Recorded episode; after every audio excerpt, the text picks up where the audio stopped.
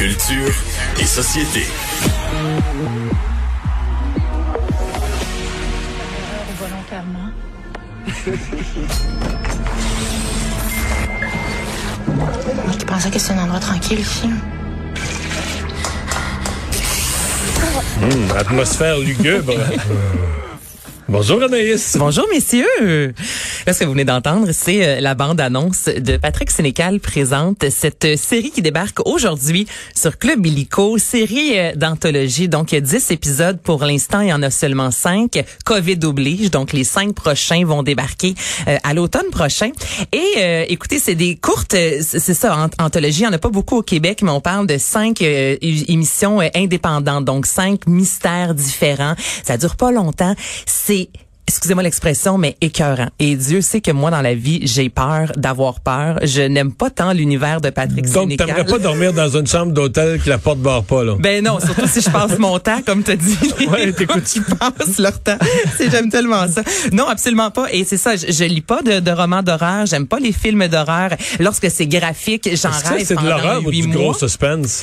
On est, je te dirais, on est plus dans le gros suspense. On crée des ambiances. C'est moi ce que j'ai aimé. Autant des ambiances cauchemardesques, on est dans le fantastique, dans l'étrange, dans le bizarre. Des fois, c'est un malaise ambulant là, tout au long du 22 minutes. T'es juste, c'est malaisant. T'as pas envie de vivre ce que la personne vit euh, dans, dans la série, en fait, dans l'émission. Et là, c'est ça, Mario, pour les gens qui aiment vraiment l'univers de Patrick Sénécal, c'est que dans les livres, il va beaucoup plus loin. Évidemment, on décrit très bien. Il y a des scènes euh, très graphiques, justement. On, on parle de, de meurtre. Il y a du sang qui gicle à fond. Tandis que là, ce que vous allez voir, ça fait tout aussi peur. Mais je vous donne un exemple. La première euh, émission qui dure un 22 minutes avec Mylène Maquet et Sébastien Berdo, ça se nomme Seul. Et c'est Mylène Maquet, l'histoire d'une jeune fille finalement qui déménage dans une ville seule. Elle loue une maison et commence un nouveau boulot. Et tout au long, tu es assis sur le bout de ta chaise, littéralement, tu te poses des questions. Mais qu'est-ce qui se passe? Il y a des meurtres. Qui a commis les meurtres? Et à la fin, il y a deux scènes, je vous dirais, là, un peu plus violentes, sans plus. Donc, tout le long, c'est vraiment l'atmosphère qui nous, euh,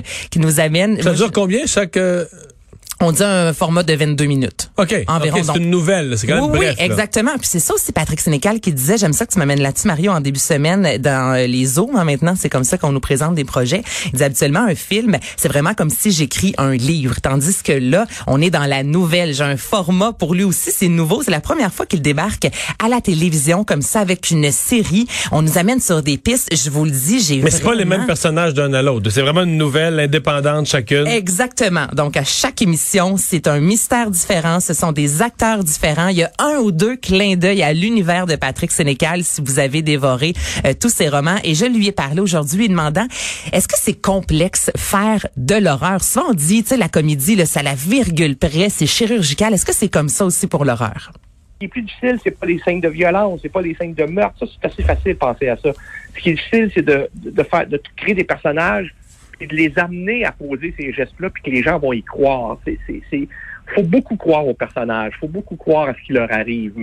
Peu- même s'il leur arrive des choses épouvantables, il faut y croire. C'est, pour moi, c'est cette ligne-là qui est difficile à, à- à trouver. Puis le, le défi narratif, il est là. Beaucoup plus que de trouver une manière de tuer quelqu'un ou de, de, de ça, pas si difficile que ça. Donc, il y a du sang, oui, mais on n'est pas là-dedans. On est vraiment dans la psychologie, en fait, euh, des acteurs, des personnages. Et je demandais aussi à Patrick Sénécal, au niveau de la censure, je sais pas si vous avez, ben sans doute, le messieurs, mais dans les derniers mois, dernières années, on s'entend qu'on peut plus dire n'importe quoi, on peut pas montrer n'importe quoi. Euh, on sait qu'il y a des enfants qui peuvent regarder, euh, même si c'est sur Club Illico. Donc là, je demandais, est-ce que pour faire de l'horreur, on peut se censurer ou à ce moment-là, c'est un peu moins bon ce qu'on offre?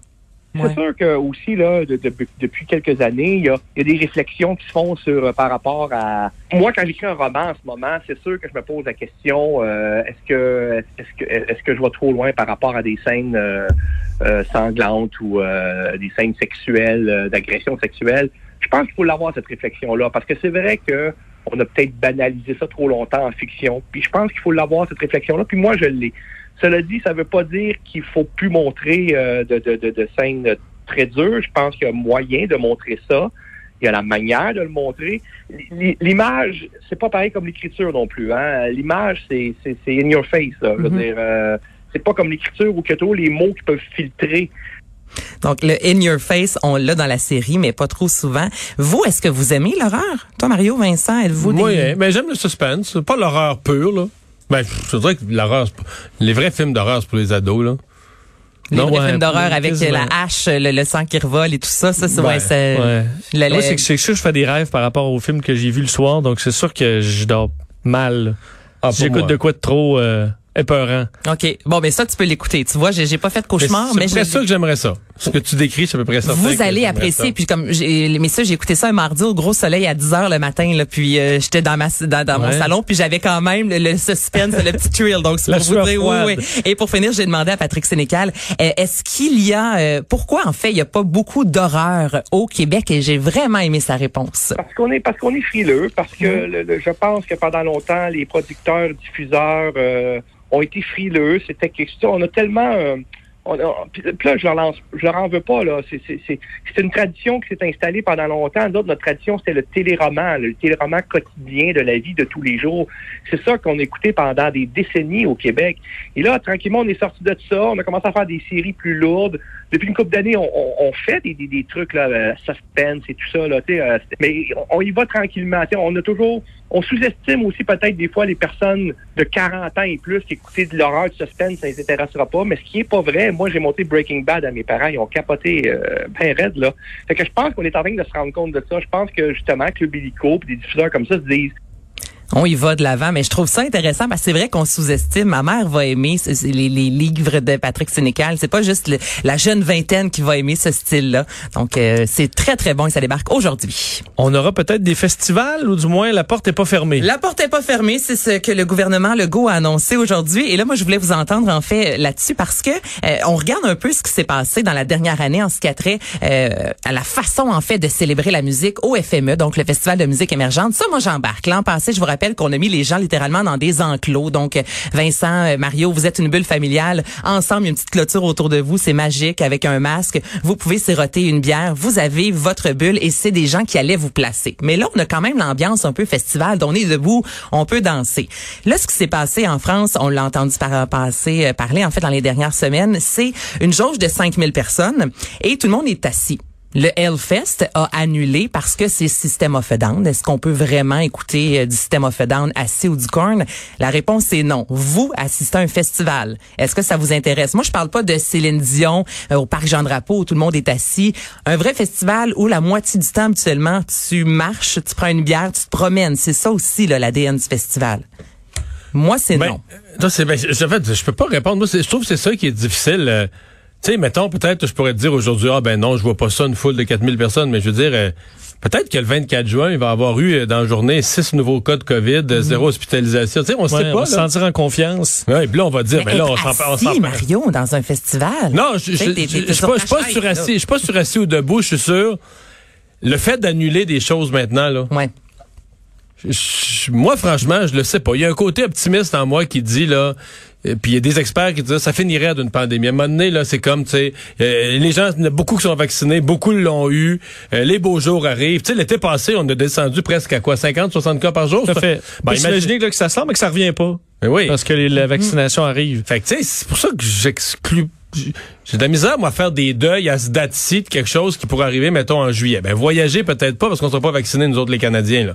Mais, mettons, ici, au Québec, faire euh, certains types de rassemblements, je suis sûr qu'il va y avoir encore certaines limitations. J'ai de la misère à envisager que J'ai de la misère à faire des deuils aujourd'hui, de dire, Ah, on pourra pas faire telle affaire cet été. On va peut-être pouvoir. On Ben, va être dans un enclos, là. J'achète, Moi, l'enclos, j'achète. Moi, ouais, c'est être assis que j'ai plus de difficultés à accepter Ben, parce on, que on j'aime vieillit, on vieillit. Vincent, hey, Mais c'est pas être bien assis assis. avec une petite Tu transmets moins la COVID assis, c'est parce que tu marches pas, c'est parce que c'est ça. faut, faut, faut être assis. Ah, mais puis là, tu te lèveras un peu pendant le- les gros Ben hits, oui, puis là, je vais me faire mettre dehors. Non, ça marche Ben oui. pas. Mais c'est juste que moi, tu vois, ça, c'est la chose. Je préférais aller au spectacle comme les Flaming Lips où on se trouve dans une grosse bulle en Ouais, mais là, plastique. les bulles à qu- 40 degrés. Oui, je sais, mais au moins tu peux vivre ta vie. Moi, c'est vraiment l'aspect d'être assis. Un Oshiaga, il semble que le billet te coûte 100, 150 300 dollars. au festival Euh, d'été, suffoqués dans leur petite bulle. Non, mais c'est le assis qui ne me convient pas. Puis je voulais savoir, vous, à quel point vous, euh, vous étiez enclin à aller dans un festival où vous êtes presque attaché à une chaise, puis là, tu peux pas danser. a qui payent là, le cher pour être assis euh, dans des festivals. Là, c'est Ben, pour tout le monde. La zone VIP. La zone VIP. Mais il n'y a pas un chat VIP assis dans tous. zone VIP. Ça dépend Ouais. quel festival. Ouais. Ouais. Je sais pas, je sais pas. Moi, j'ai des restrictions que j'ai encore un peu de difficulté, puis celle-là, euh, personnellement, ça passe un peu moins, je vous dirais. Alors, les chiens de Lady Gaga qui ont Hey. été victimes d'une une agression, mais majeure, là? Hey, ben, honnêtement, c'est pas drôle comme nouvelle. Je vous en parle, mais c'est juste, ça fait fou, le ouais. tour du monde. Ça Parce qu'il y a- mais il y a aucun- un être humain qui a été blessé. quatre balles dans la poitrine. Il est encore vivant, rassurez-vous. Donc, en fait, c'est l'homme qui promenait les chiens de Lady Gaga. Lady Gaga qui a trois chiens, euh, trois bulldogs français. Il y en a deux qui ont été kidnappés. Donc là, on a retrouvé le troisième, Asia, quelques heures plus tard, parce que là, Lady Gaga est à Rome pour le tournage d'un film. Et euh, c'est un homme dans la trentaine qui promenait les chiens, puis pouf, euh, s'est fait littéralement tirer, Mario. C'est d'une Pour les chiens. Pour les chiens. Et là, on sait pas, est-ce que les gens savaient que c'était le chien de Lady Gaga? Lady Gaga est ressortie dans les médias disant, ben moi, j'offre 500 000 dollars à la personne qui me ramène mes deux chiens. Et là, Vincent, je sais que pour Ah, toi, moi, j'en revenais pas non. qu'elle est. Je, je- je voulais avoir la description claire, mais c'est que c'est arrivé par des sources. Mais elle, elle donne 500 000 Elle dit no questions asked. Ramenez-moi mes chiens. Mais il y a un gars qui a quatre balles dans le corps. Là.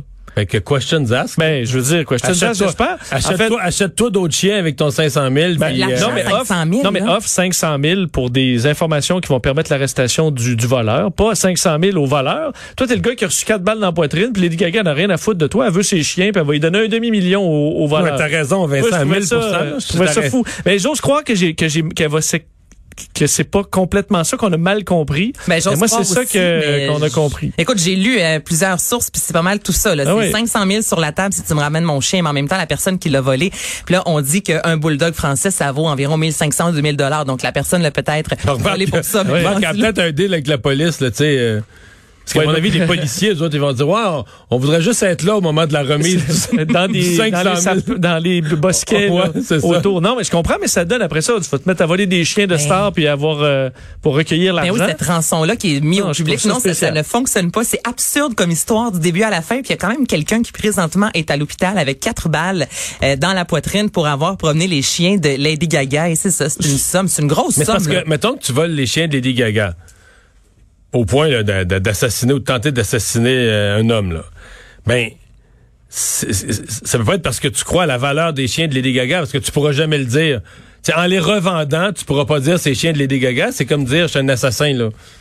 Effectivement. Fait que t'es obligé de les vendre comme de simples bulldogs, non? Mais oui, à 1500 dollars, donc tu les ramènes puis tu prends le 500 000, mais en même temps, tirer quatre balles, pas une, pas deux, quatre balles. Mais- À quelque part, il y a un problème mental derrière ça. Je suis désolée, là, mais tu peux pas voler des chiens comme ça en tirant sur quelqu'un qui marche dans la rue. Et le prochain promeneur de chiens va avoir une veste par balle puis euh, Lucia donne elle, elle distribue les millions à ses voleurs de chiens.